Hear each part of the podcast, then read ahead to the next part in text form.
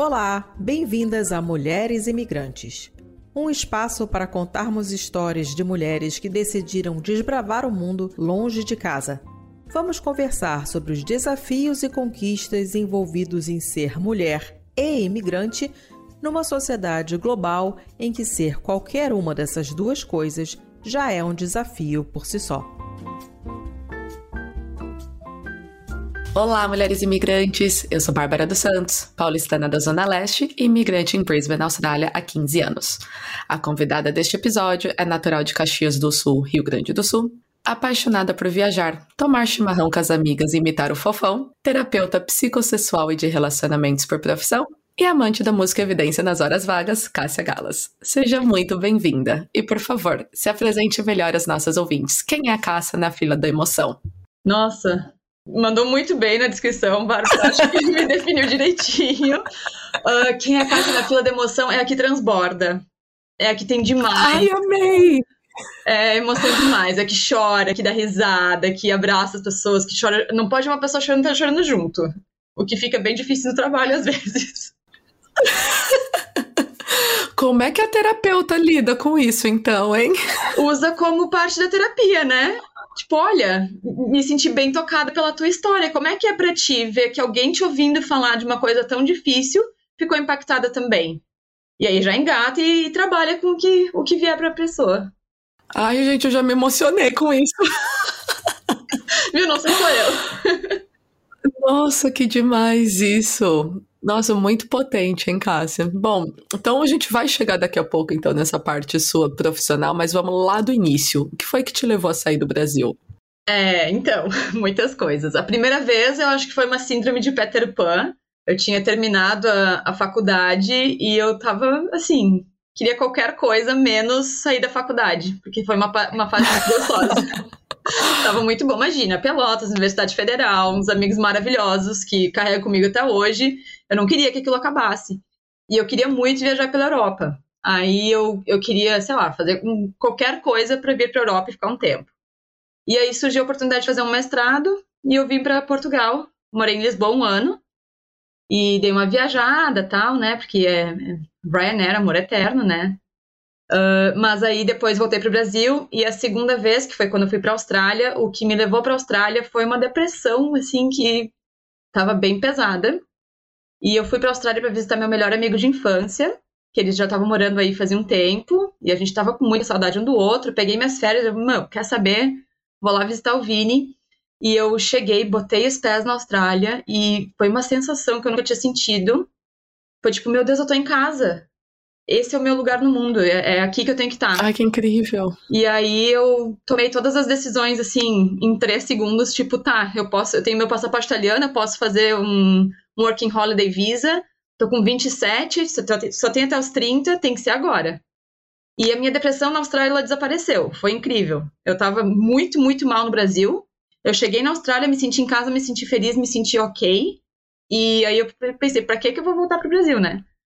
E, mas aí voltei, me demiti, fiz tudo que tinha que fazer, voltei para a Austrália, fiquei e o resto é história.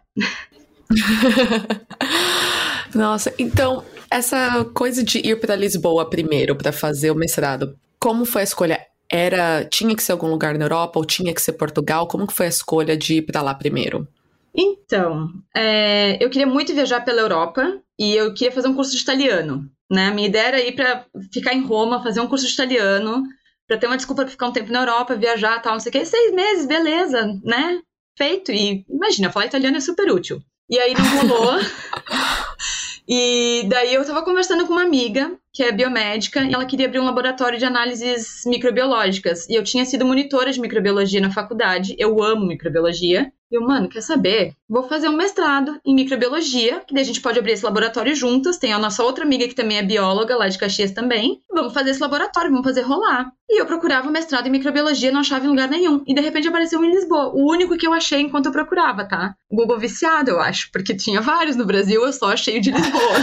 é aquela pessoa bem bias, né? Eu achei o que eu queria. Achei o que eu queria achar, foi uma desculpa maravilhosa. E o mestrado em Portugal era muito barato na época, custava mil euros o ano inteiro. Na época que o euro Gente. era três reais. Uhum. Que achado! Então, por 3 mil reais, eu fiz um ano inteiro de mestrado. É, nossa, não tem nem o que falar então depois dessa, tipo, tinha que ser. Ah, gente, caso vocês não tenham percebido ainda, né, a Cássia era bióloga numa vida passada que na apresentação dela nem incluí, porque esse passado já é distante, ela já não é mais essa pessoa. Tá sempre dentro de mim como uma adepta do Capitão Planeta. Porém, né, se me pedir pra identificar um bicho, eu vou dizer, tem a chave ali, ó. Pergunto pros outros que não estão mais nessa. ah, meu Deus do céu. Bom, mas você não se encontra na Austrália, porque até então agora você falou, né, que fez o mestrado em Portugal, se apaixonou pela Austrália como o seu lugar no mundo, mas você não tá lá agora e nem vai ficar aonde você está por muito mais tempo. Mulher de Deus. Eu Onde tenho, você tá agora? Fala pra gente. formigueiro, acho. formigueiro não, como é que diz? Enfim, sentei num formigueiro nunca mais parei. A cada três anos tem uma grande mudança na minha vida. É, eu fiquei na Austrália há três anos e eu tava. Tinha acabado já meu Working Holiday Visa, tava no visto de estudante, tava puxado, tava difícil.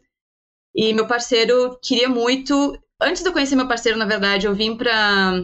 Bom, no começo, né? Na Austrália, eu tive que fazer o farm work para poder continuar com meu segundo ano de visto. E aí eu fui morar em Loxton, em South Australia, picking fruits. Tava lá colhendo laranja, tudo, bergamota, uva, o que tu imaginar eu tava fazendo, né? Num regime de semi-escravidão. E conheci uma galera aqui do Reino Unido. Fiquei muito amiga de um casal de lésbicas maravilhosas. E elas me convidaram pro casamento delas, quando elas voltaram pro UK. Elas são de Liverpool. E aí eu vim pro casamento delas e encontrei meus amigos da universidade lá de, de Pelotas. Eles estavam morando, dois na França e um na Polônia. Encontrei com eles na Escócia. E a gente conversou muito. Eles, não, Cássia, tu tem que vir morar aqui, tu tem passaporte australiano, o que tu tá fazendo lá na Austrália? Passando trabalho, vem morar aqui, vem morar aqui, vem morar aqui. Eu, ai, gente, mas aqui é frio, não gosto. Eu amo a Austrália, vocês não estão entendendo. Vem você morar comigo na Austrália. Ah, mas e visto e coisa? Não, vem tu pra cá. Eu, tá, fazer o seguinte, vou voltar para a Austrália agora, vou começar meu, meu, meu sufoco com o Student Visa. Se tiver muito difícil, eu volto e fico aqui e tudo bem, a gente vai ser vizinho. Aí eu voltei para a Austrália, comecei a namorar meu parceiro e desde o primeiro dia ele falou: Eu quero morar em Londres. Eu, tá bom, vamos, com certeza. Certo. Eu vou ficar na Austrália, né? Tu é louco, tu é australiano, vai deixar a Austrália pra quê? Aí, depois de uns seis meses juntos, eu tava apanhando desse visto, tava bem difícil, a vida de estudante, como vocês provavelmente todas sabem. E ele falou assim: Olha, eu consegui uma, umas oportunidades bem bacanas de, de Londres, assim, tal, ou talvez fora, o que, que tu acha? Eu acho que dá pra gente pensar, tal, né? Mas o que, que eu vou fazer? Tipo, eu tenho que ter alguma coisa que me chame junto, não sei o quê. E aí eu comecei a pesquisar o que, que eu podia fazer para continuar meus estudos, que eu estava estudando counseling na Austrália, para continuar o que eu estava fazendo e viver aqui. Só que aí começou Brexit, né? Que ia, que ia rolar o Brexit, então eu tinha uma data limite para poder vir para cá, por conta do passaporte italiano. E aí a gente teve que acelerar um pouquinho o que a gente estava pensando, que ia ser mais um ano depois, acabou sendo seis meses depois. E eu achei esse curso maravilhoso, que foi tudo que eu queria na minha vida e não sabia, que era Psychosexual and Relationship Therapy, eu sabia que ia ser alguma coisa assim no meu futuro, sabia, mas eu não sabia que tinha esse curso já. E quando eu achei ele, eu pensei, meu Deus, é isso, pronto, fechou. É para lá que nós vamos então. Vamos para Londres, eu vou fazer esse curso. Aí me matriculei no, no foundation deles, né, que é o curso inicial, assim, que é tipo, dar uma base do que tu vai aprender e é, a gente consegue um estágio, faz umas coisas assim, que era mais ou menos a continuação do que eu tava fazendo na Austrália. E eu, tá, vou fazer esse aí antes, depois eu faço psychosexual logo depois, né? E aí foram três anos estudando aqui, tô terminando agora. Já terminei todas as aulas, terminei todo o meu estágio, agora tô só esperando meu fitness to practice. E em janeiro eu já vou abrir minha clínica. Sim. Ai, que orgulho, gente, que maravilhosa. Tô bem orgulhosa de mim. Mas você não vai ficar em Londres, né? Não. Acabou o curso, tá na hora de ir embora. E Pra onde você vai? Você tá correndo atrás do calor agora, eu de tô, novo, né? Já, já deu de ficar mofando. Eu tô com saudade de morar na praia. Bondi e Manly deixaram um, um quentinho no meu coração. É, a gente tá indo para as Ilhas Caimã. Meu parceiro, de novo, conseguiu uma proposta de emprego bacana. E eu vou poder continuar trabalhando com os clientes que eu estou trabalhando agora e mais os outros que eu vou pegar quando eu abrir minha clínica, tudo online. E aí vou fazer de lá. E vamos ver o que vai acontecer, né? Eu tô super empolgada. Cagada de medo, mas super empolgada. Nunca fui pra tal da ilha. E vamos já de mudança. Ah, vai com medo mesmo, né? né? É, então. Se o medo tá aí, a gente vai com ele mesmo. Vamos de ilha em ilha, né? Austrália, Reino Unido. Só diminuindo. Uma bem Nossa. grandona, uma média, uma bem pequenininha. Nossa, verdade. E como foi? Você está falando agora, né, que você está com medo. Você já mudou bastante de cidade, tanto no Brasil também, né, quanto em vários outros países. Como que foram essas mudanças para você? E você já até mencionou um pouquinho que nessas duas vezes foram por conta do seu parceiro. Como que é para você também fazer essas mudanças por conta de, entre aspas, outra pessoa? e ainda se sentir uma mulher feminista, independente, que faz as suas próprias escolhas. É, não é fácil, né?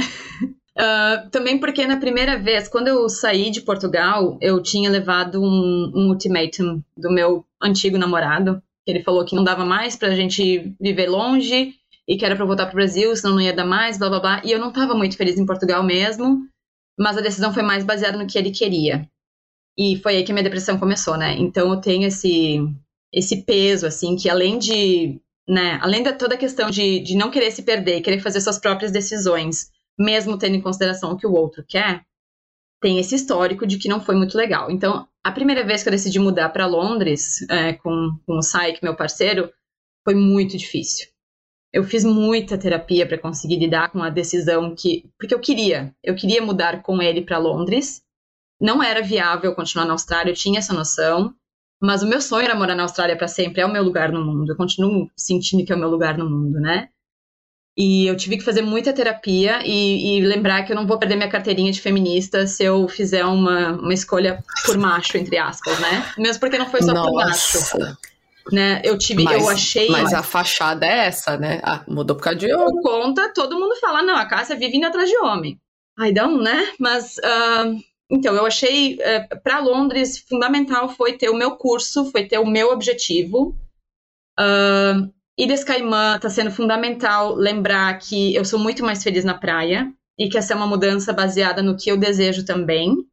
Eu quero muito é, fazer meu stand-up paddle, quero ter minha rotina saudável, sabe? Preciso de sol. Não, não dá assim. Eu queria ficar mais tempo no UK agora para pegar minha residência permanente. São só mais dois anos. Valeria a pena? Valeria. Mas ao mesmo tempo, é, eu sei que tudo que ele vai atingir com esse emprego vai ter um efeito muito bom para a gente poder voltar para a Austrália depois. E é um projeto de nós dois, é a nossa última aventura antes de ter filhos. É uma coisa que a gente decidiu juntos. E ele sempre disse para mim: se não for bom para ti, a gente não vai. Não importa quanto eles vão pagar, o que vai acontecer. Se tu não tiver de acordo, não for bom para ti, a gente não vai. A gente só vai para qualquer lugar quando for bom para os dois. Então isso também me dá um pouco de segurança e são decisões tomadas juntos. Né? Não é uma coisa assim, ele decide, eu só digo amém, nós vamos. Que eu acho que isso é muito importante. Se eu tivesse batido o pé e dito, olha, adoraria morar no Caribe, né? Eu sou praieira, adoraria morar no Caribe, mas não.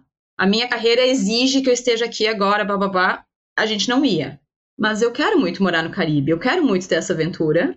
É, eu tô sonhando com tomar banho de mar todos os dias. E eu sei que eu posso continuar a minha carreira mesmo estando lá.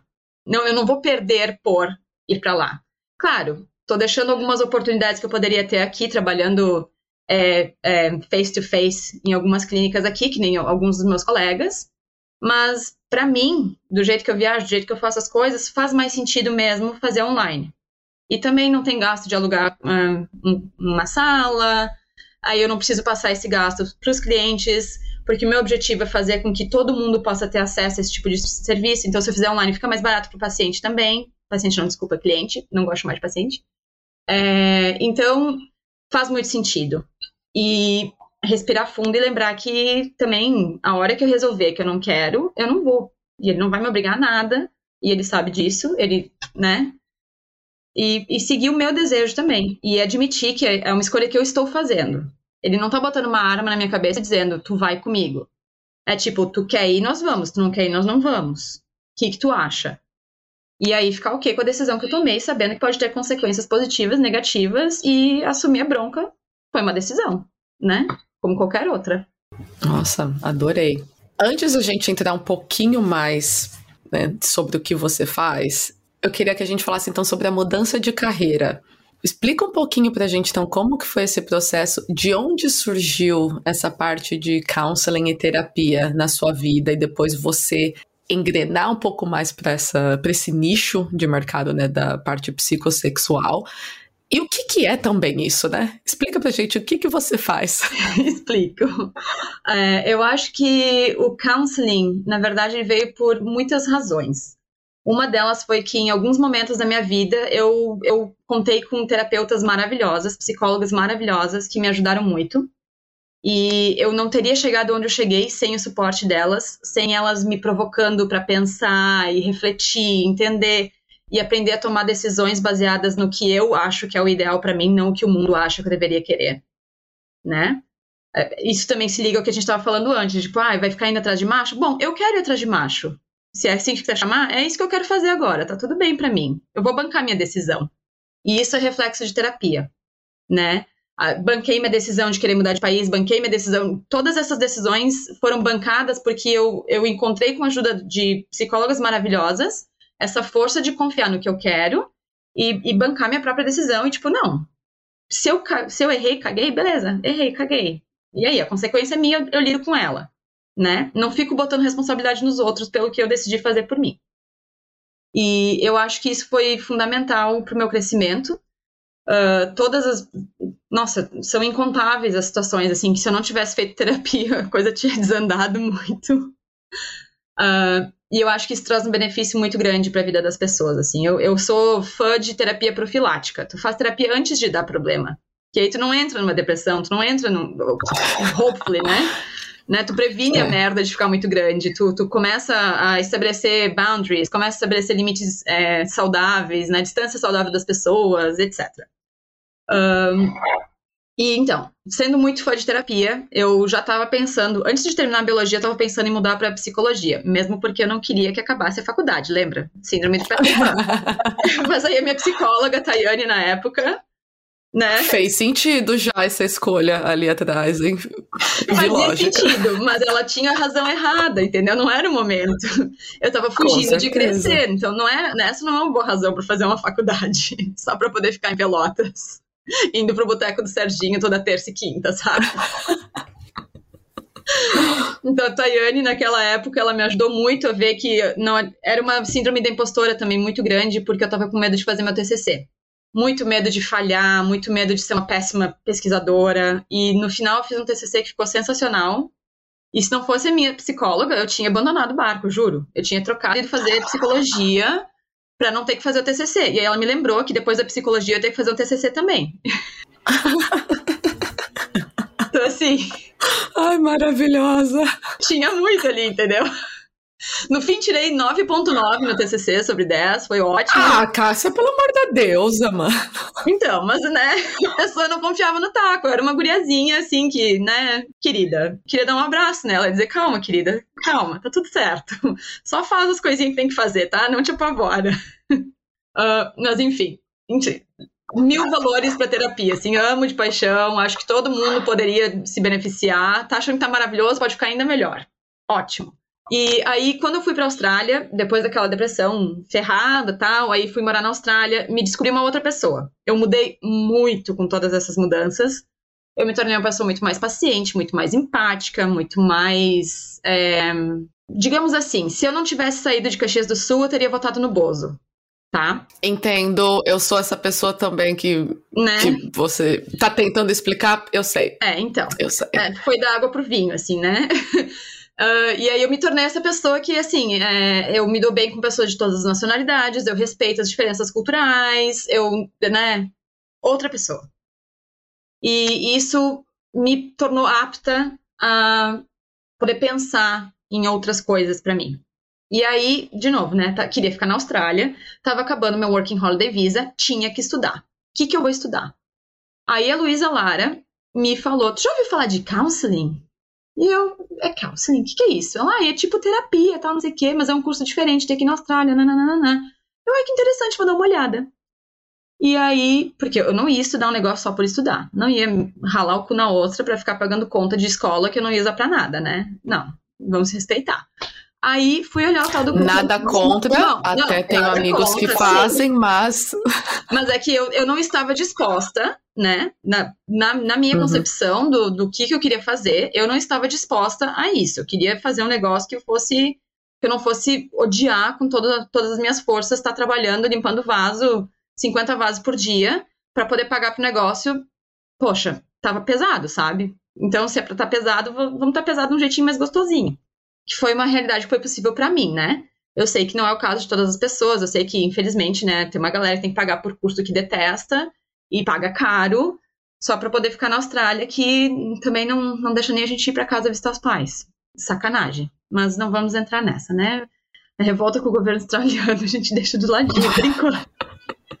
Deixa para uma próxima. É, mas, né, é, realmente, nada contra quem faz. Inclusive, tem vários amigos que fazem e queria poder dar mais apoio, inclusive.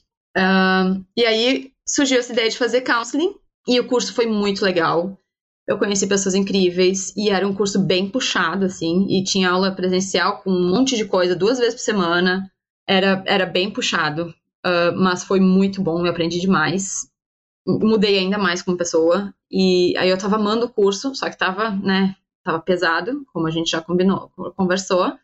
E rolou o negócio de, ah, Brexit vai sair agora em março, não sei o que, tem que vir pra, pra cá antes de março, blá, blá, blá, blá, blá. Aí eu terminei o... fiz mais, um pouco mais da metade do curso. Fiquei na Austrália um pouco mais tempo do que o meu parceiro para poder terminar o termo que eu já tinha pago. E aí eu vim para cá e comecei o, o, outro curso aqui. E eu tava apaixonada, encantada, assim, com counseling. Foi muito bacana porque eu aprendi sobre várias teorias, né, sobre vários approaches, assim. Um, e eu me identifiquei bastante com, com Gestalt, com Person Centered. Era um curso bem integrativo, assim, então tinha vários, vários módulos, várias approaches diferentes combinadas. E eu acredito que é assim que tu consegue um resultado melhor, inclusive. E eu tive muita sorte de conseguir encaixar esse primeiro curso na Austrália com o segundo curso aqui e o terceiro curso aqui, que estão todos integrativos. E aí eu posso usar, eu posso escolher o que eu quero de cada approach e fazer a coisa meio tailored, assim, uma sessão bem sob medida para os meus, pros meus clientes. E eu tô bem satisfeita com isso. Puta, que bacana isso. Nossa, achei demais. Mas eu não então, que terapia... sexual ainda, né? Exato! Eu não sabia nem que isso era possível. Então, é, psychosexual therapy é, pra, é como se fosse uma sexologia, vai. Assim, mais ou menos. Mas é porque tem muitos problemas sexuais que são de origem psicológica. Problema de ereção, vaginismos, é, ejaculação rápida, não chama mais de precoce, né? É, todas essas coisas, elas podem estar ligadas a traumas ou a pensamentos, é, no que a gente acredita sobre sexo, milhões de coisas que influenciam a nossa vivência sexual. E elas não são de uma origem biológica, assim, tu não tem uma coisa mecânica errada contigo para causar aquilo. Não é como se tu tivesse um ímã imperfurável. Não, tu tá clenching, tá tipo apertando todos os músculos da vagina, não deixa passar um pênis, não deixa passar um dedo. Às vezes nem um cotonete, sabe? Isso é um problema de saúde pública. Uhum. É um problema de saúde pública bem grande, porque muitas mulheres, ou até homens trans, não conseguem fazer exame de colo de útero porque não passa nada por causa do vaginismos. E aí, aí que eu entro, né? Eu e meus colegas entramos para ajudar essas pessoas para conseguir ter um pouquinho mais de saúde na, na vida sexual delas. Menos dor, menos. Entendi. Então não, então não necessariamente toda disfunção sexual é biológica. A grande maioria é de âmbito. É... Gente, as palavras estão saindo bem hoje, hein? Psicológico. É, assim, claro que sempre tem a possibilidade, né? Se a pessoa tem diabetes, tem muito mais chance de ter uma ereção, uh, um problema de ereção. É, sempre que tem problema de ereção, pelo amor de Deus, dá uma olhada se não tem um problema circulatório, né? Se não tem um. Se tem histórico de problema cardíaco na família, ou circulatório, e a pessoa tá com problema de ereção, ou não tá tendo morning erections, assim, não tem aquela ereção matutina, vai correndo pro médico, faz uma bela uma investigação que tem alguma coisa errada, provavelmente tipo, 90% de chance. E já aconteceu de a, psico, a psychosexual therapist falar pro cara, não, vai no, vai no GP, pede para fazer um exame completo, nananá, de ah, não, tá tranquilo. O cara morreu de ataque do coração três semanas depois, sabe? É foda. É. Chocada aqui. É, então eu acho muito importante pessoas que estão ouvindo esse podcast, se tem problema de ereção, sempre checa o problema circulatório do coração, pelo amor de Deus. E é importante isso que você falou, né, da, da do approach, assim, integrativo. integrar também outros profissionais, que é uma coisa que ainda parece que tem um pouco dessa, dessa rincha, talvez, né, entre os médicos profissionais da saúde física e os outros lá, né? Que já nem fala. Tipo, ah, isso aí é bruxaria. Ah, nada a ver. É, não, mas é, é fundamental é, ter uma equipe bem boa, assim, ter um, um DP que a gente confia, um urologista, uma ginecologista que a gente confia, né? É, eu tive casos de, de, de, mulheres com vaginismo que a, a ginecologista foi uma cavala, assim. De tipo, não, abre as pernas, tem que fazer esse teste e enfiar o negócio. Pô, sacanagem, só piorou a situação pra pessoa, sabe? E... Mais dramático ainda, né? Nossa, piora tudo. Aí tem, tem pessoal, assim, que tem trauma com pro, produtos de, de menstruação, por exemplo, sabe? Copinho deu um trauma perrenho porque não conseguia tirar. Se apavorou, nunca mais conseguiu fazer nada. É, com a B também tem histórias horríveis de alguns clientes minhas, algumas clientes minhas. É, e assim, o, o, pessoal não tem um preparo para lidar com a parte psicológica da coisa, assim, sabe? Ir com calma, ir com jeitinho, sabe? Tem que, tem que ter um jeitinho para lidar com as pessoas, sabe? Não, não é só, tipo, abre as pernas, deixa eu coletar aí teu, teu colo do útero. Poxa, ai, eu fico muito chateada com isso. Depois eu, eu fico picking up this leg, assim, ajudando as pessoas a superar, sabe? É fogo. Queria que não acontecesse, mas já que acontece, pelo menos eu, eu tento ajudar a superar isso depois. Entrando um pouco na parte do, da terapia de casal que você também, né, de relacionamentos que você cobre também. Comunicação, né, entre casais e principalmente de culturas diferentes é muito importante. E você é uma pessoa que está num relacionamento intercultural. Uhum. Como que a gente pode lidar com as diferenças de culturas e que isso pode até acontecer, tipo, dentro do próprio Brasil, né? Pessoas de cultura muito distintas, diferentes partes do, do país. Dá aquela, né, aquele sete dicas do Instagram, né? Dicas de relacionamento, como melhorar a comunicação do casal. Oh, meu Deus! Um, bom, é, primeiramente, lembrar que quando a pessoa está te falando alguma coisa, te dando um feedback ou expressando uma necessidade, lembrar que aquilo não é um ataque pessoal contra ti. É a primeira coisa, lembrar. Nossa. Essa pessoa não tá me atacando. Podemos terminar esse episódio aqui. Obrigada de nada. É a parte mais É sobre você. É, que, é sobre ela, não é sobre é, você. É, exato. É uma, uma coisa que para ela faz um sentido diferente que para ti. Ela tá tentando te convidar para o mundo dela. Então, assim, ó, aceita o convite, vai na pontezinha, vai até a metade e, e seja curioso.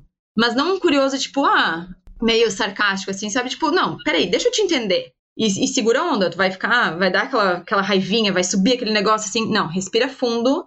Não é, não é para te atacar, não é para te magoar. A pessoa não tá fazendo de propósito para te deixar putaça. Respira e ouve a pessoa. Tenta entender sabe? Tenta entender de onde ela tá vindo. Se não tá entendendo alguma coisa, pergunta, né? Explora, pede para desenhar, sei lá, o que for. é, acho que essa é, é, a principal, assim. Lembrar que, especialmente quando a pessoa tá com um pouquinho de raiva também, né? É, a raiva não é necessariamente de ti, pode ser uma frustração com a situação. Então, respira fundo. Todo mundo, respira fundo. A minha segunda dica, que é muito importante, é, esquece esse negócio de não vai dormir brigado. É, é uma dica assim, ó, que, por favor, quem inventou isso, desinventa. Ficar batendo na tecla até resolver, quando os dois já estão brabo, furioso, é cansado, é pior. Inclusive, uma das coisas que a gente aprende no, no curso, assim, é ensinar as pessoas a tirar meia hora de um break de uma, de uma briga. Tipo Marshall e Lily, assim, sabe? Ai, vamos pausar a briga, vamos comer alguma coisa, dar uma, dar uma relaxada tira meia hora em que tu não pensa no assunto, tu não fica pensando como é que tu vai resolver ou, ou, como é que tu vai come back from what they said, como é que tu vai corrigir, como é que tu vai sair por cima. Tipo, não, tira meia hora assim, ó, pra baixar um pouco, acalmar o corpo, respira fundo, baixar a adrenalina, porque ninguém faz sentido com adrenalina rolando na cabeça. Não, adrenalina serve pra gente sair correndo ou sair batendo em todo mundo. Não serve pra ter uma conversa. Então, toma teu tempo, respira fundo, pega uma distanciazinha, depois volta e conversa quando tá calmo. Se a briga tá sendo de noite, vão dormir, vão dormir brabo mesmo. Não tem problema, não quer dizer nada dormir brabo, né? Não vai, não quer dizer que vai acabar o relacionamento. Às vezes é bem pelo contrário, se continuar insistindo é aí que acaba, né?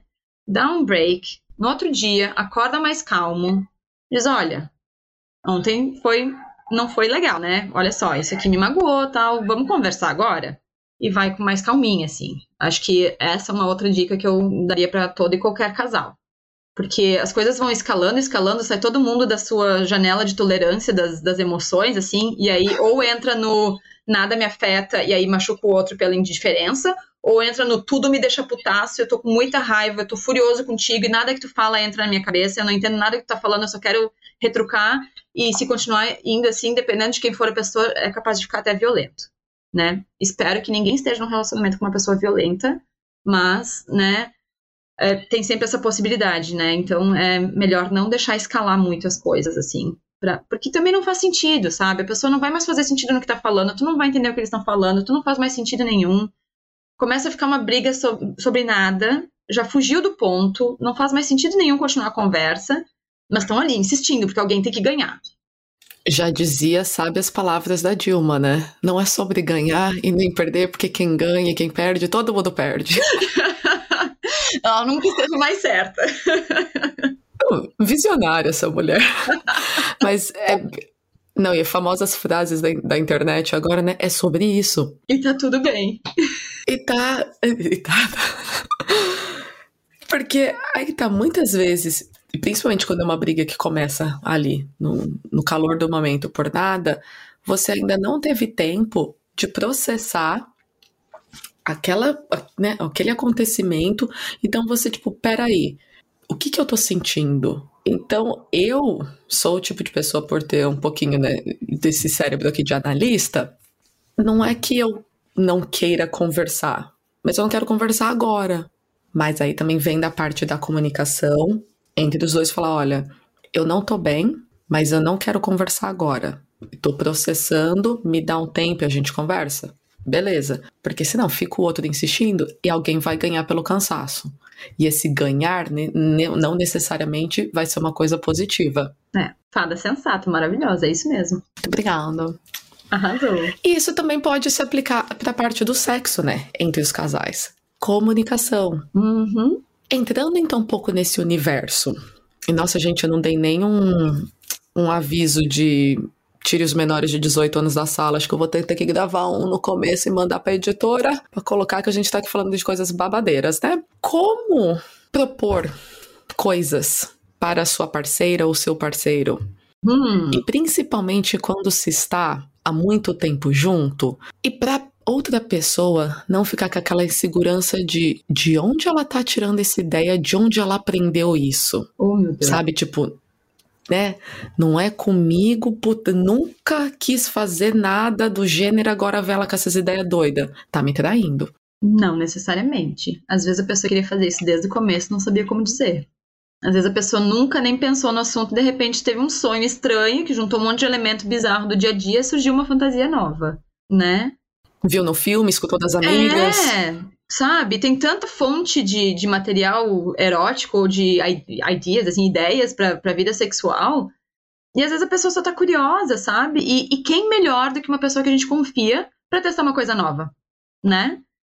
É, eu acho que a primeira coisa, quando vai ter uma conversa dessas com o parceiro, é dizer: olha, eu tenho uma coisa para conversar contigo que está me deixando inseguro de conversar que eu não quero que tu leve para um ponto em que vai te deixar chateado ou chateada, é, ou chateade, né? Não sei, pode ser não não tipo, não leva pro pessoal, colega. É, não leva não leva pro pessoal. Isso é uma coisa que tá passando pela minha cabeça, eu queria dividir contigo, tá? Mas naquelas, já te prepara, porque não vai ser assim um, uma mão com açúcar numa conversa, é uma coisa que a gente tá acostumado a conversar. Vou, vou propor umas coisinhas diferentes, assim, tenta me escutar com uh, ouvidos de curiosidade e não de, de se defender do que eu estou propondo. E aí começar a dizer: olha, pensei que talvez pudesse ser interessante a gente transar pendurado no lustre, porque me parece que a aventura, sabe? que vai ser assim bem diferente. O que, que tu acha? É, que eu não, não quero Nossa, falar senhora, outras coisas que leva para casa de clientes, eu não quero expor ninguém, mas né? Tipo, ai, Olha, não precisa expor, mas pode compartilhar histórias.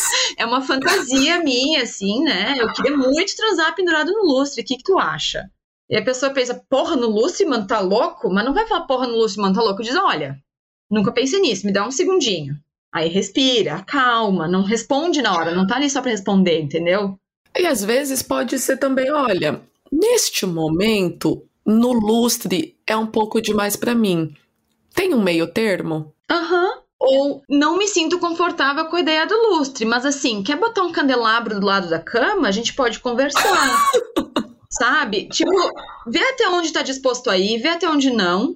E lembrar que um não agora não é um não para sempre. Da mesma forma que um sim agora não é um sim para sempre. Não é porque vocês transam com, com a pessoa que ela pode chegar e transar com você dormindo, não é?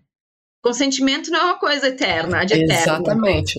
E, e, e, retirar. É sempre daquele momento. Exato. É. Neste momento, por exemplo, a pessoa tá para ficar menstruada, tá com os seios super doloridos, o cara vai lá e quer fazer um ranca-ranca. Cara, hoje não. Tá doendo. Semana que vem, talvez. Mas hoje não. E aí vai da pessoa também pensar, pô, não vou ranca-ranca porque vai machucar, né? E, e lembrar que isso não é um ataque a mim, é porque a circunstância tá um pouquinho diferente, a pessoa não tá com vontade hoje, e não quer dizer que eu nunca mais vou poder fazer um ronca-ronca. E tá tudo certo. Né? Não levar pro pessoal, não, não se sentir pessoalmente atacada porque não tá liberando os, as peitolas. Poxa. né? Só por hoje. Só por hoje, exato, só por hoje. Tudo é só por hoje. E, e, também, assim, não dá pra ficar insistindo na coisa. A pessoa já falou que não, neste momento não, fica toda semana perguntando. Conversa com a pessoa e diz: olha, quando tu estiver pensando que talvez tu esteja disposta, pode me avisar? Ou dá um tempo, assim, né? não vai ficar todo dia, ai, vamos agora. Tá, ontem não podia, quem sabe hoje. Que daí também a pessoa vai começar a ficar tipo, porra, mano, me deixa, né? Me erra um pouquinho. Aí vai pegar ranço da ideia e de que às vezes seria algo que ela só precisaria de um tempinho para se sentir um pouco mais confortável com a ideia de tentar. Já pegou aquele ranço e assim, é não. Pronto, não tem nem conversa, não quero. Exato, exato. E não tem porquê, né? E assim, a pessoa que foi proposta para transar no lustre e tal, não sei o quê, como é que é transar no lustre? Qual é a tua expectativa? Pergunta pro parceiro, sabe? O que, que eles estão esperando com isso? É, é, qual que é a tua ideia? Por que, que isso é excitante para ti? Sabe? E que outros elementos dessa fantasia a gente pode trazer para nossa vida em outros momentos? O que, que é o principal do lustre que te deixa tão empolgado com essa ideia dessa fantasia? O que, que eu estaria fazendo no lustre para te deixar tão empolgado? Como é que isso é para ti? E aí pensa as mesmas coisas, como é que isso é para mim? Será que eu tô disposta a, a, fazer essa fantasia do meu parceiro ou da minha parceira? Será que pode ser interessante para mim? Será que essa curiosidade deles eu posso ter também? Que a gente não sabe, é tudo novo, né? Nossa, eu já tô aqui assim com a mente explodindo. Mulher, nossa, adorei. Já quero, nossa, marca tá uma sessão nossa. Aí já tem várias, várias questões aqui. Eu não vou usar isso daqui, ou vou, é, com uma sessão, uma, nossa, sessão pessoal. Uma outra pergunta que eu queria fazer em relação a essa parte do, de relacionamentos e imigração. A vida da imigrante é bem instável, né? Ou pode ser bem instável em questão de, por exemplo, no seu caso, né? Já mudou tanto. Você teve, entre aspas, a palavra sorte, né? A sorte de se mudar com o seu parceiro de lugar e vai mudar de novo, mas nem todo mundo tem essa mesma oportunidade, nesse mesmo privilégio. Como é que a gente lida então com essa parte de relacionamentos e ainda se abrir a estar né, em relacionamentos e essa instabilidade das pessoas que vêm e vão da nossa vida? Essa é uma pergunta bem difícil, né? E aí, muda muito de casa para casa. Porque não adianta a gente pensar assim, ah, não, só como mulher imigrante o cara, ou, o parceiro, a parceira, a pessoa pode ir e vir, e pode ser que vá embora do país, e pode ser que eu tenha que ir embora também se eu quiser continuar nesse relacionamento ou não. É, tem também todo o histórico de antes da vida da pessoa, né? Qual é o attachment style dessa pessoa? Como é que ela é geralmente em relacionamentos? Como é que ela lida com, com pessoas do sexo oposto, com pessoas do mesmo sexo? Como é que é a relação dela com ela mesma? Quão segura ela está de si na situação em que se encontra? É, tem um, um, grupo de amigos, tem assim um grupo de suporte bacana ao seu redor, porque a gente chega sem nada, né? Se não tem nenhum suporte, nenhum grupo de amigos, nem, sabe, uma família, uma coisa assim, o relacionamento acaba tendo um, um significado muito maior, porque acaba tendo que suprir muitos papéis na, na, na vida da pessoa. E aí é um perigo também, porque além de ficar muito é, não, não, não quero dizer dependente, mas assim, fica todo, todos os ovos na, naquela cestinha do relacionamento, né? E quando algo tem é, algo aparece para ameaçar esse relacionamento, parece muito pior e parece que é um matter of life of death, né? E aí é tudo muito mais intenso. A vida da mulher imigrante ou dos imigrantes, assim, é, é muito mais intensa nesse sentido, né? E aí, se permitir viver um relacionamento sendo imigrante com uma pessoa que não vai necessariamente ficar no mesmo país, é uma coisa que requer muita coragem e muita vontade, né? E, ao mesmo tempo, é, tem aquele cuidado com a carência por estar num outro país, longe de todo mundo, que às vezes faz as, as pessoas aceitarem um relacionamento que é assim. É, um relacionamento. É, tô, pelo menos não tô sozinha. Ah, já tá aqui, não tô fazendo nada. Não é uma pessoa ruim, mas também, né? Podia ser bem melhor. E aí, e aí que mora o perigo, eu acho. Mas é, tem, uma, tem uma frase do Ted Mosby, eu tô muito com How Met Your Mother hoje, não sei porquê, mas tem uma frase do Ted Mosby que eu lembro sempre, que ele diz que não é só porque a gente sabe que vai acabar que não dá para curtir antes que acabe, né? E, e eu lembro muito também que quando eu vou pro Brasil, a, a minha irmã, a menor, a minha irmã menor e a minha sobrinha, elas meio que me evitam no começo, assim, porque elas não querem sofrer quando for embora. Mas elas também não vivem. Ai, eu já tô aqui me emocionando. Elas também não vivem a parte legal de quando eu chego, da gente estar tá junto, a gente fazer coisa junto. Então elas desperdiçam aquele tempo que a gente podia estar tá junto, fazendo memórias novas, se curtindo, porque elas não querem sofrer com a minha partida depois. E elas sofrem com a minha partida da mesma forma. Então, tiro no pé. Já o meu sobrinho, ele me vê, ele me agarra, ele fica meia hora agarrado em mim já no começo, assim, é, é muito emocionante. E ele não desgruda de mim, ele passa todos os dias comigo. E ele vai dormir na casa da minha mãe, ele dorme comigo a noite inteira. Agora minha sobrinha aprendeu com ele, tá começando a dormir comigo também, tá começando a fazer coisas comigo, porque vai sofrer igual. Então, assim. E sofrer por sofrer, por não se permitir aproveitar o que tá acontecendo, Tira no pé, E aí você vai né? se privar, então, de pelo menos aquele tempo, de ter esse, essa experiência com uma pessoa bacana, só porque vai ter prazo de validade, vamos assim dizer. E nem precisa. Não precisa. A gente não sabe o que vai acontecer daqui dois, três, cinco, seis, oito meses, doze anos, sabe? E se a gente for bem assim, preto no branco, assim, todos os relacionamentos acabam. Todos. Alguém morre, alguém vai embora, aparece outra pessoa. Todos os relacionamentos estão fadados a terminar em algum momento. A gente, a gente não tem garantia de nada. Não tem garantia de absolutamente nada. Absolutamente nada. E por que se privar de uma oportunidade de conhecer uma pessoa, aprender uma coisa nova, sabe? Porque em relacionamento a gente cresce. Tem uma teoria ali que é a Imago. É, eu não sou a maior fã dela, mas ela, ela tem muita coisa assim de tipo, a gente só desenvolve, só cresce em relacionamento com outras pessoas. É, e porque a gente aprende mais sobre a gente mesmo, etc. E, e, as pessoas ajudam a gente a crescer. Essa parte faz um pouco de sentido, assim. Eu, eles são muito extremos, assim, de que todo mundo tem que estar em relacionamento para crescer e para ser feliz. Não acredito nisso. Também é uma interpretação, né? É uma interpretação, não é exatamente o que eles estão dizendo. Mas por que perder oportunidades de, de se expor a uma coisa nova, que é bacana, que pode ser muito boa, e que a gente não sabe se vai acabar daqui seis meses. Que a gente não sabe se vai, sabe? Pode ser muito legal. Medo e insegurança são duas coisas que já vem assim, topo da cabeça, que nos fazem talvez escolher, a, assim como a sua irmã e a sua sobrinha, escolher essa alternativa de eu não vou nem tentar, já né, para não, não ter que lidar com o sofrimento que vai vir, que é inevitável. Exatamente. E vou repetir o que tu me disse no começo. Se tem estar com medo, vai com medo mesmo. Tem que ir com medo. A gente não. A gente já se priva de tanta coisa na vida, né? Ok, a gente já fez a escolha como imigrante de estar longe de muitas pessoas importantes pra gente. E a gente ainda vai se privar dos prazeres da vida, de estar com uma pessoa legal, de aprender mais, de evoluir, de crescer, ou de só, tipo, Nossa, em português não faz muito, muito sentido. Have a good time, né? Tipo assim, ter um tempo bacana. Por que não? Por que não? Hashtag por que não? Falando um pouco sobre Londres, é, e até um pouquinho. Na verdade, vamos para os três que já passaram aí. Eu queria que você falasse um pouco dos desafios que você já passou por ser mulher e ou imigrante. Ah, Portugal, vou te puxar uma lista, né? Porque xenofobia contra brasileiro. Eu fiz uma, um episódio com a Fê Belmiro, dois, dois episódios para trás, e ela fala também.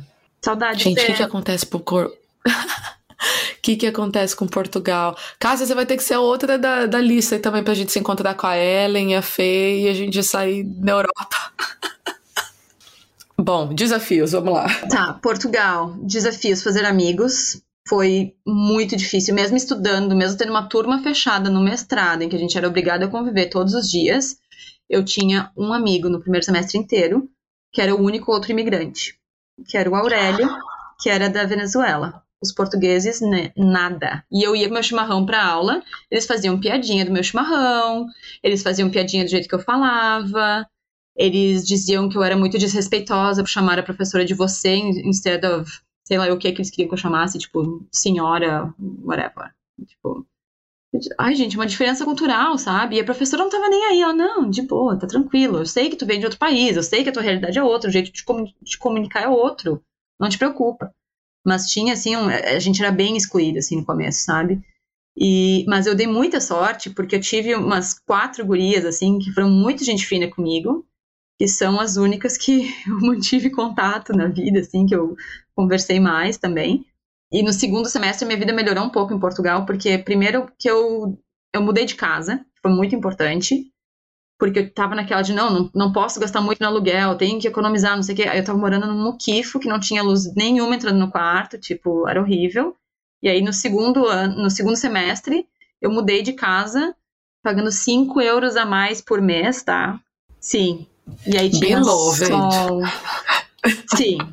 Sim, mas a, a, pessoa, a gente, isso é, é o foda, sabe? Por isso que é bom terapia, porque a gente tem umas crenças na cabeça da gente que a gente enfia não sei da onde, que alguém tem que chegar e dizer, tá, mas quem é que te disse isso? De onde é que tu tirou isso? Qual, qual é a evidência a favor e contra? Evidência, sempre. A favor e contra com, essa, com essa crença que tu tem. Sabe? Sai dessa loucura, procura as evidências. mas enfim, aí eu comecei a ficar, ter mais amigas, né? Aí, melhorou. Eu tenho o nome desse episódio agora. Evidência. Tá aí. Só podia ser. Eu fui pedida em casamento com evidências, bah. Ai, que demais. Gente, o gringo tocou evidências pro. Olha. E, e baixou assim, Julia Leone, eu só quero ouvir você dizer que sim, coisa mais linda. E quase nem chorei, né, amado? É verdade. Ai, sim. Ele é muito amado, gente, enfim. Desafios, né? Um, Tá, Portugal foi, foi isso o principal, assim, e essa. A questão da língua também deu umas pegadas, porque apesar de ser a mesma língua, não é, né? Então, às vezes eu soltava uns balões. Assim, primeiro dia em Portugal, gente, que mico. Ainda bem que o menino do hostel, é, eu chamo ele de Brasil até hoje, né? Ele era brasileiro, Gabriel Amado.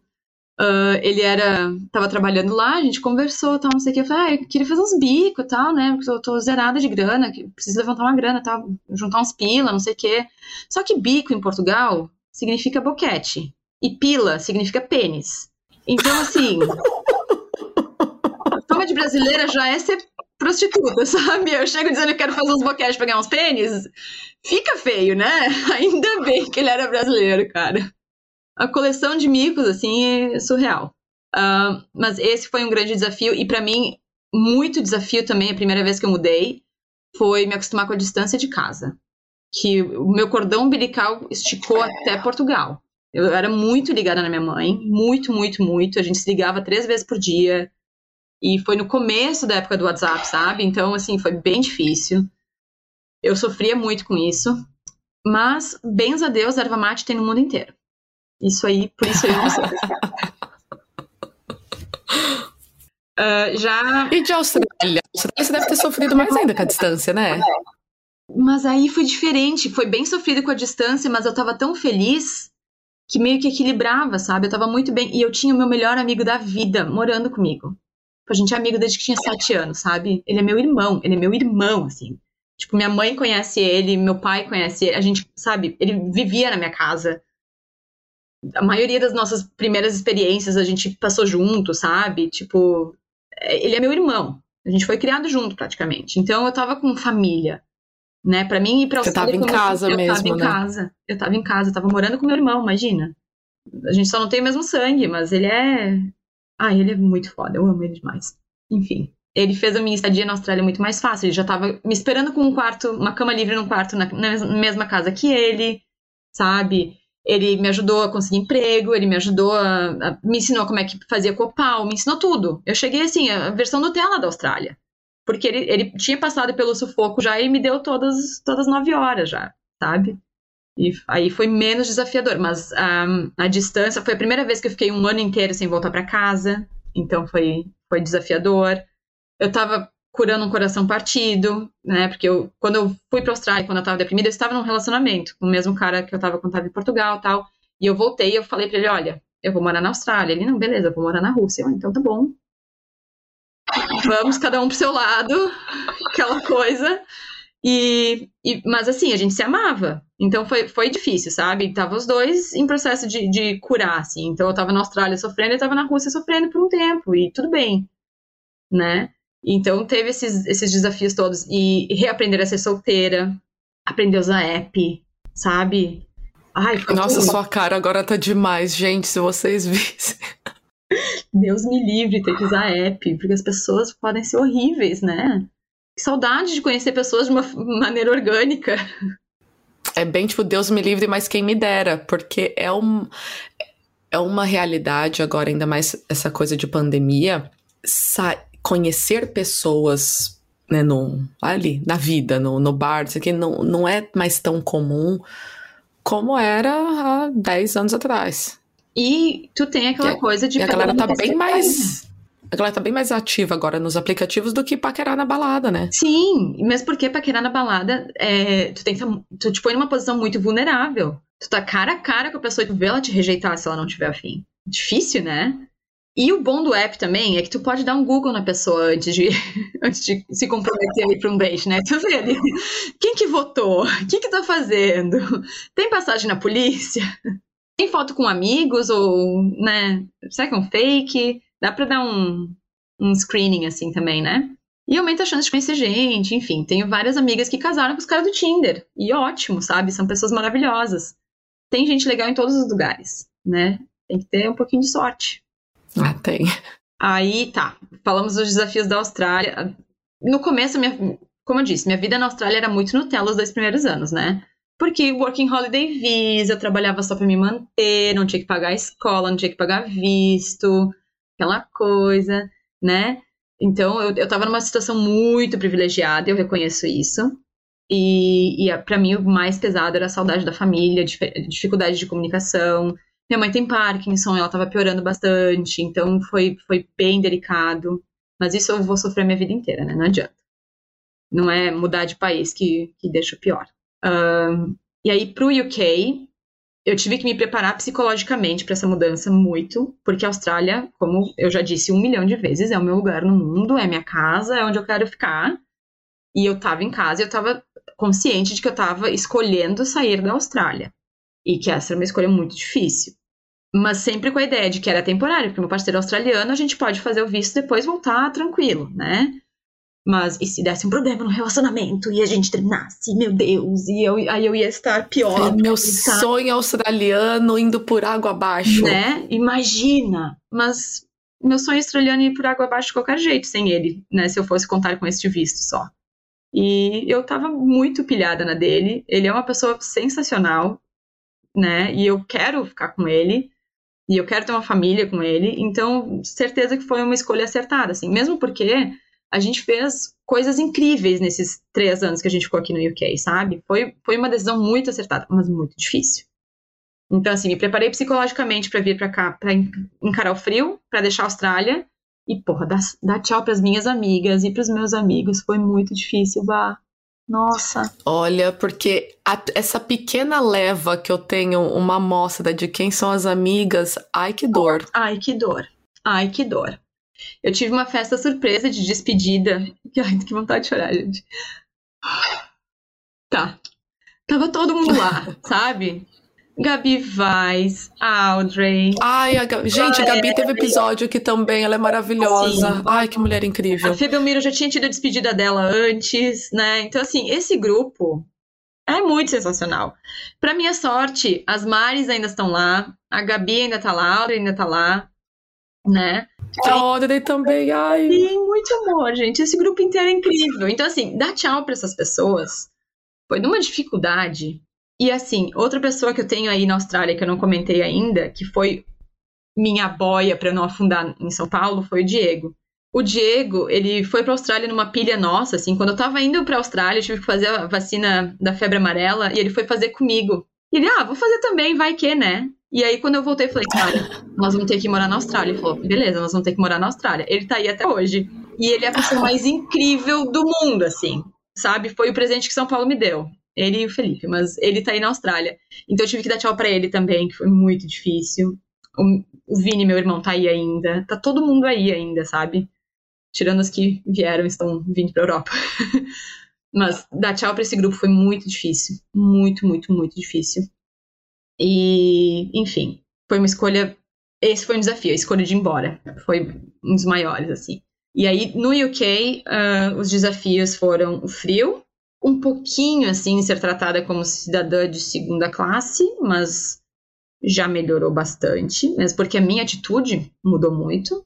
A gente tem que ver o que, que a gente não está fazendo de self-fulfilling prophecy, né? Porque às vezes a gente se comporta de uma maneira que reforça como as pessoas vão nos tratar e como a gente vai se sentir no mundo, e a gente fica reforçando aquilo.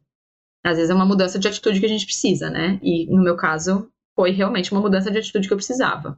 E fazer amigos tudo de novo e achar meu grupo, e achar, sabe, minha rede de suporte. Que, de novo, eu tive muita sorte, porque tinha uma amiga lá de São Paulo que estava aqui.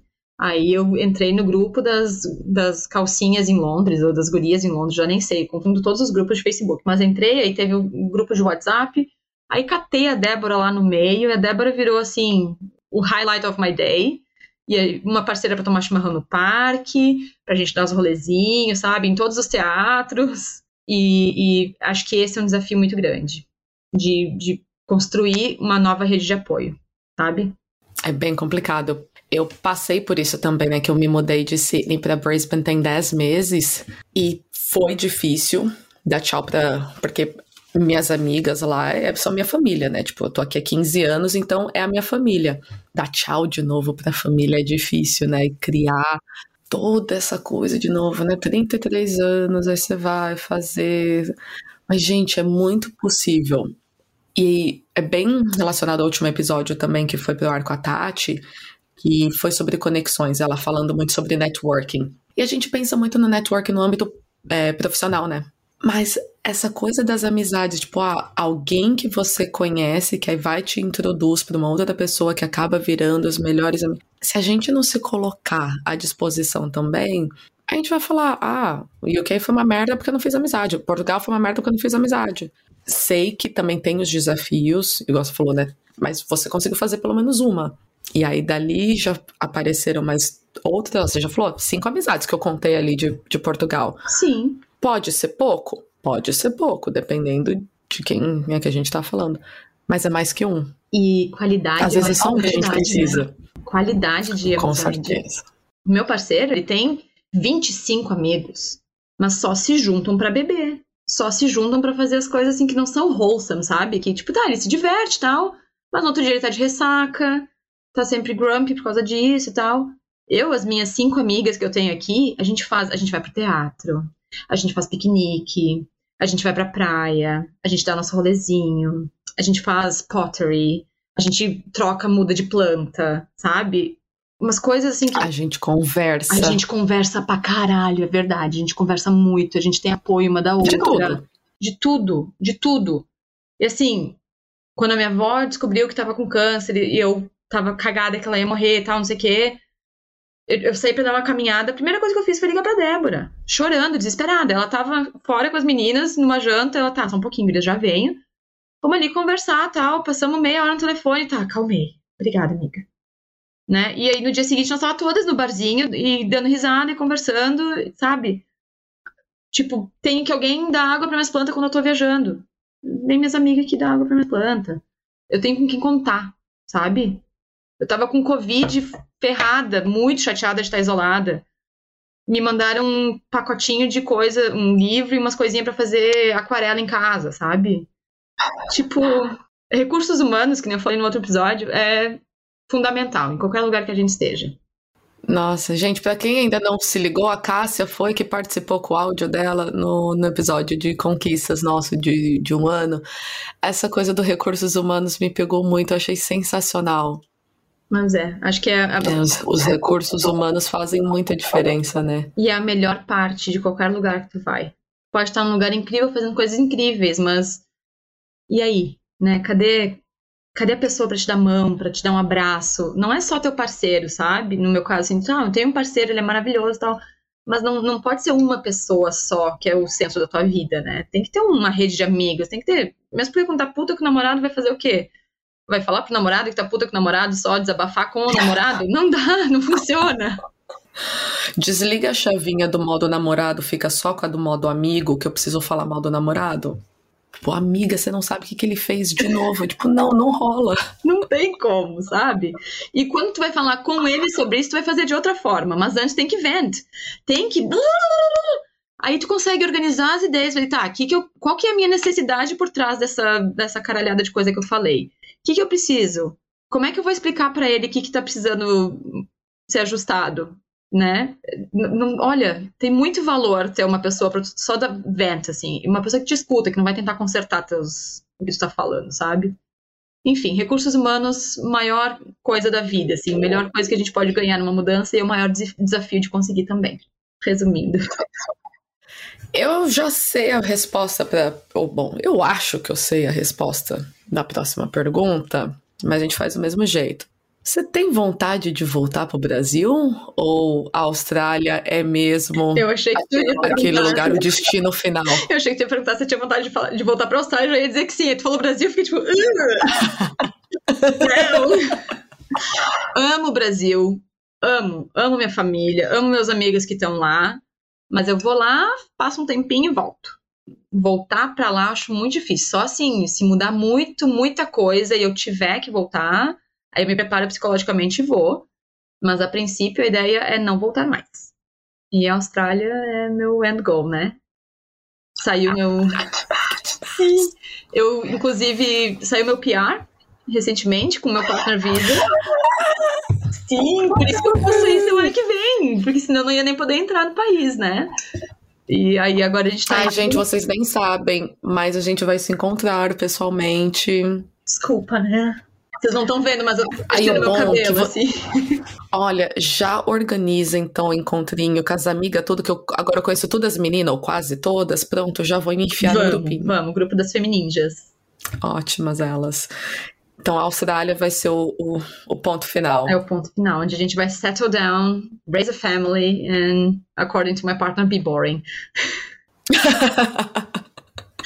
eu não acho que a gente vai ser. Não tem nada de errado. Eu, eu já teve bastante excitement aí durante a vida, né? E, e, sempre tem excitement em tudo, é só a gente saber olhar, sabe? É, tipo, sei lá, mano. Nem que seja uma marca nova de pão que provou e adorou. Pra uma pessoa que tem intolerância a glúten, achar um pão que gosta, é sempre tipo, meu Deus, que alegria! Os pequenos prazeres da vida, a gente se contenta com pouco, né? Mulher simples. Mas eu acho que esse é o segredo, sabe? Tipo, achar coisas que são não são assim o fim do mundo para conseguir fazer, mas que te trazem prazer. Tu quer o que melhor do que caminhar lá no Royal National Park quando tem baleia passando em setembro? Eu choro toda vez, sabe? Isso inclusive me lembrou um outro desafio, achar novos hobbies quando eu mudei para o UK, porque mudou completamente o estilo de vida, eu não podia mais ir ver as baleias. Eu tive que achar coisas que eu gostasse de fazer aqui também. Hence, aquarela. Mas sim. Nem tudo precisa ser atos grandiosos, né? A gente pode apreciar um chimarrão no parque com as amigas e tá feliz assim. Sim, e nossa, eu fico muito feliz com isso. Não, não tem noção. Ai, que maravilha, Cássia. Foi um prazer maravilhoso te conhecer, pelo menos mais um. Né, a gente saiu do, do WhatsApp, nas mensagens de, de áudio, para se ver, pelo menos agora. Logo mais a gente vai se conhecer pessoalmente. Muito obrigada pela sua presença. Mas antes de terminar, então vamos para nossa lupa cultural, aquele momento de indicação de trabalhos feitos ou protagonizados por mulheres. E eu estou assim ansiosíssima pelas suas indicações. Hum, ok. Uh, a Ingrid, eu não sei o sobrenome dela, mas ela mora em Sydney. Eu, eu sei, mas eu tenho que pesquisar. Agora eu esqueci. É, é a menina que fala sobre comunicação não violenta. Isso, a Ellen indicou ela há dois, três episódios atrás, ela mesma. Maravilhosa, indico mil vezes. Uh, ah, Para quem está pensando em revisar é, sua forma de se comunicar com o mundo, Self Image Lab, a Brisa fez um curso muito bom que mudou muito a forma como eu vejo as coisas e como eu me apresento para o mundo. E acho que está muito ligado com como eu tenho me sentido menos um cidadão de segunda classe. E eu recomendo muito o curso da Brisa. Eu tenho uma dica de ouro que eu tenho certeza que ninguém deu antes, é, que é a Rossana Porto, dando aula de jump no Sydney Park. Ela é sensacional.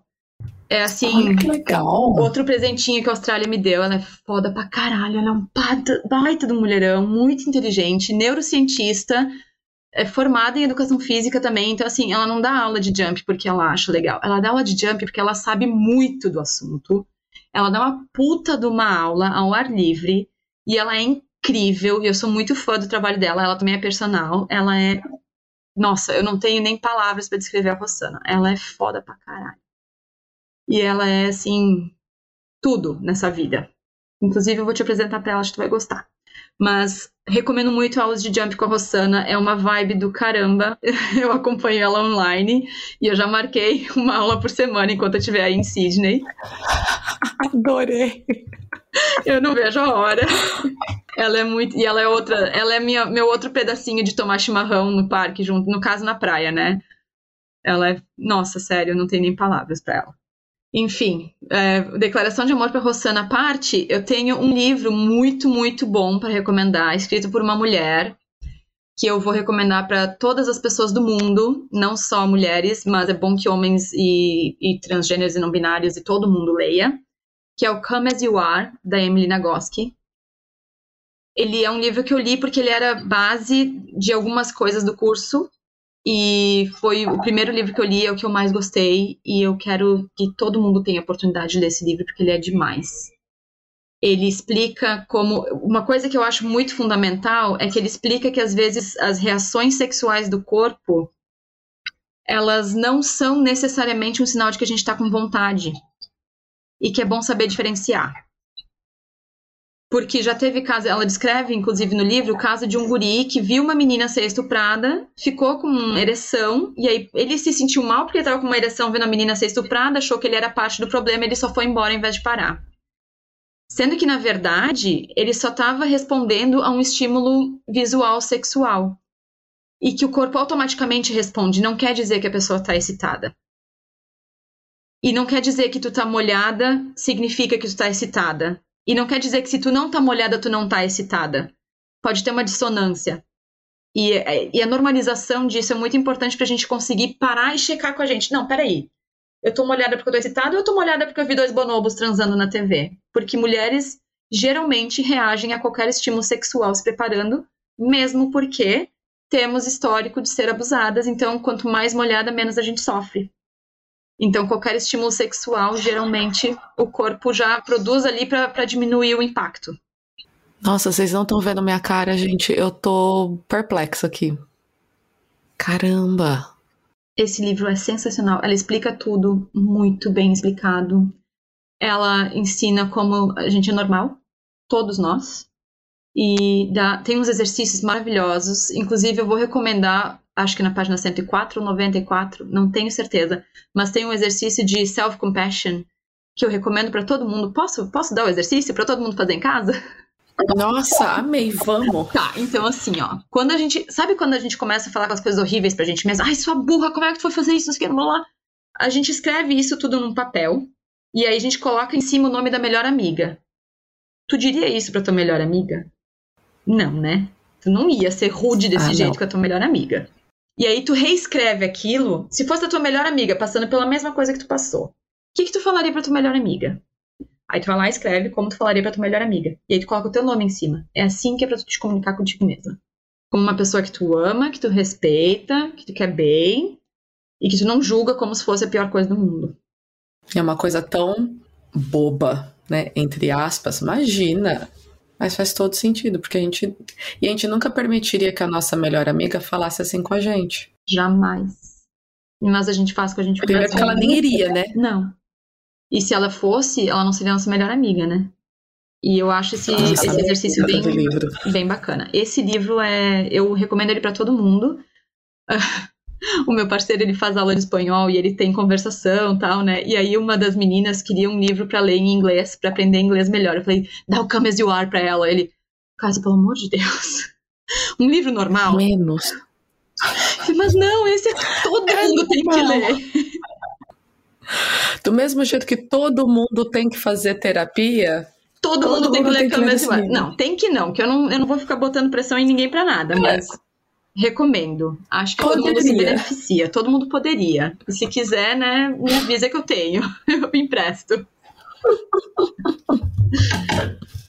Eu fiquei muito na bolha das femininjas e da Austrália. Esqueci minhas outras amigas da Austrália, que eu não citei nada, e esqueci da, da minha vida aqui no UK. Mas eu tenho essa essa amiga incrível, que ela é de São Paulo, mora aqui em Londres, e tendo um filho e um trabalho full time, ela conseguiu escrever um livro de fantasia incrível chamado Among Shadows, que eu recomendo muito, é muito, muito, muito bom.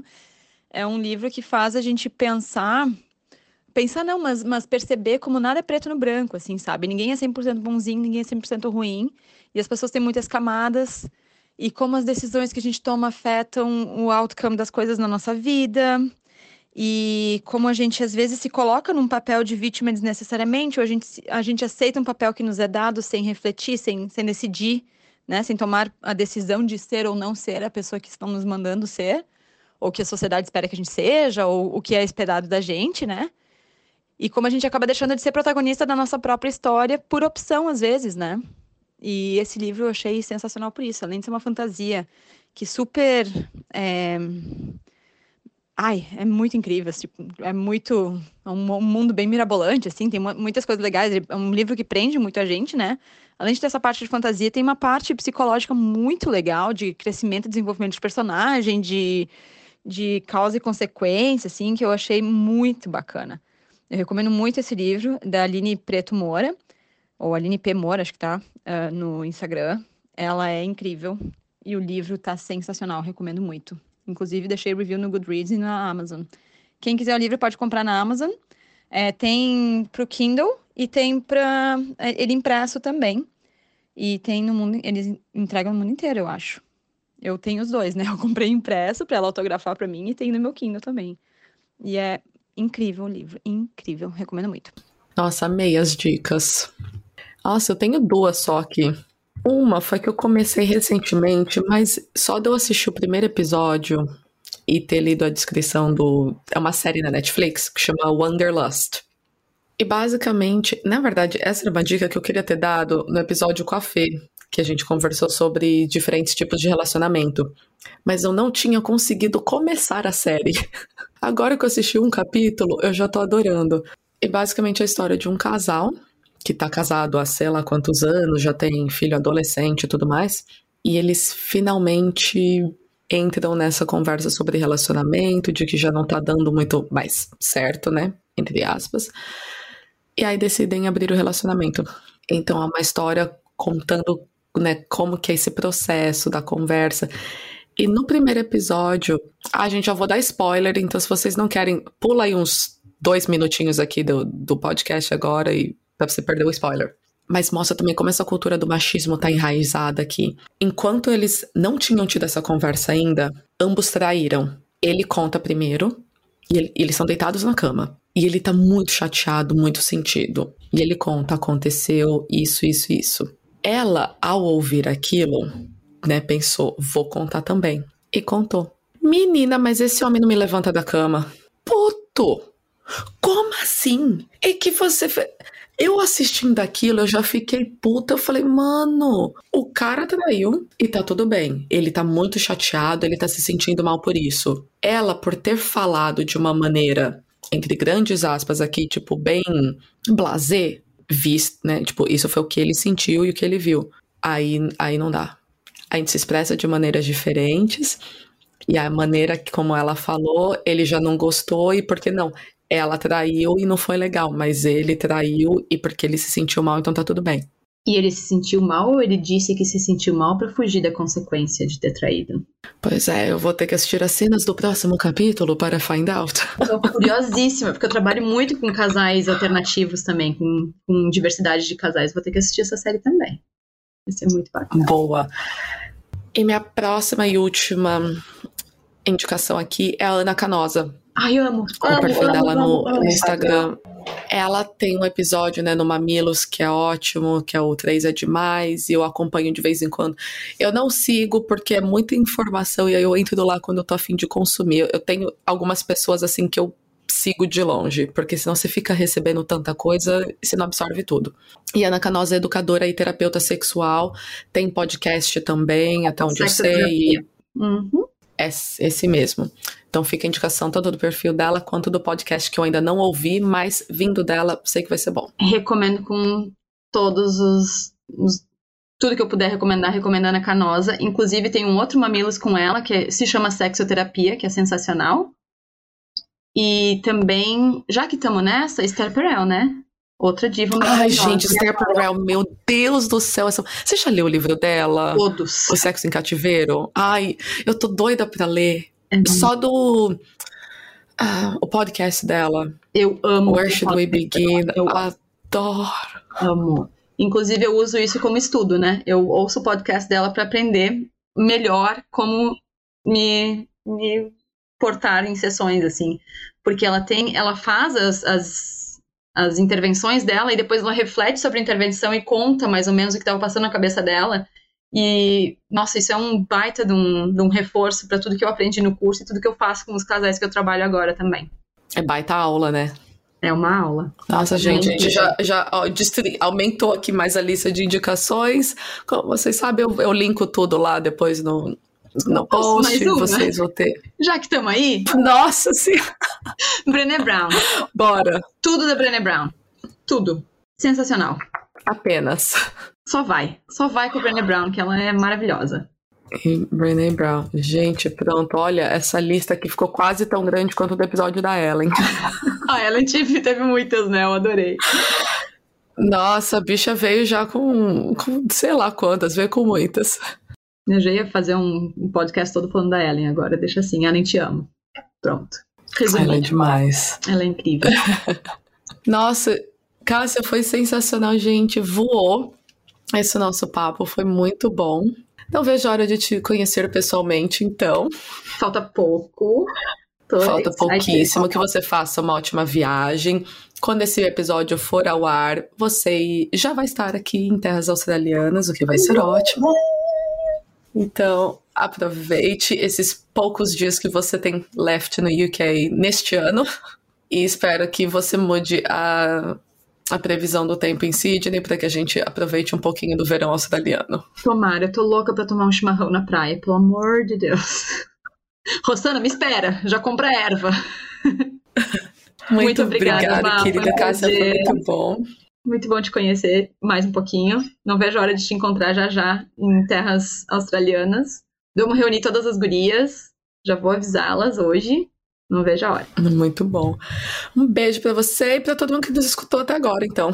Tchau, pessoal. Prazer. Se cuidem e se precisarem de alguma coisa, me avisem. Eu tenho sempre vários é, psicólogos para indicar, é, vários um, psychosexual therapists também e psicólogos, é, terapeutas de relacionamento também, que são sensacionais e eu confio muito.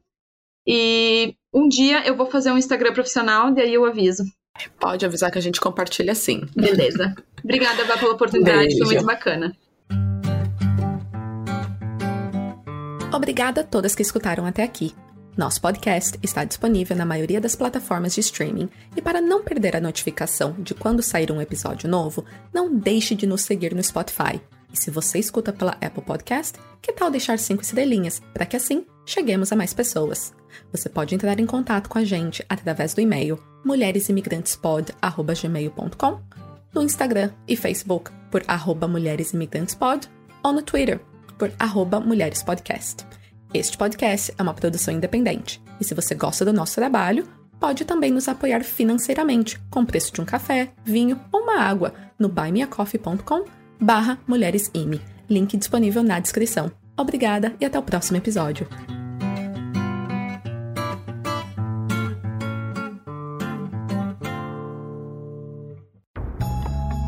Este podcast foi editado por estopimpodcasts.com.br.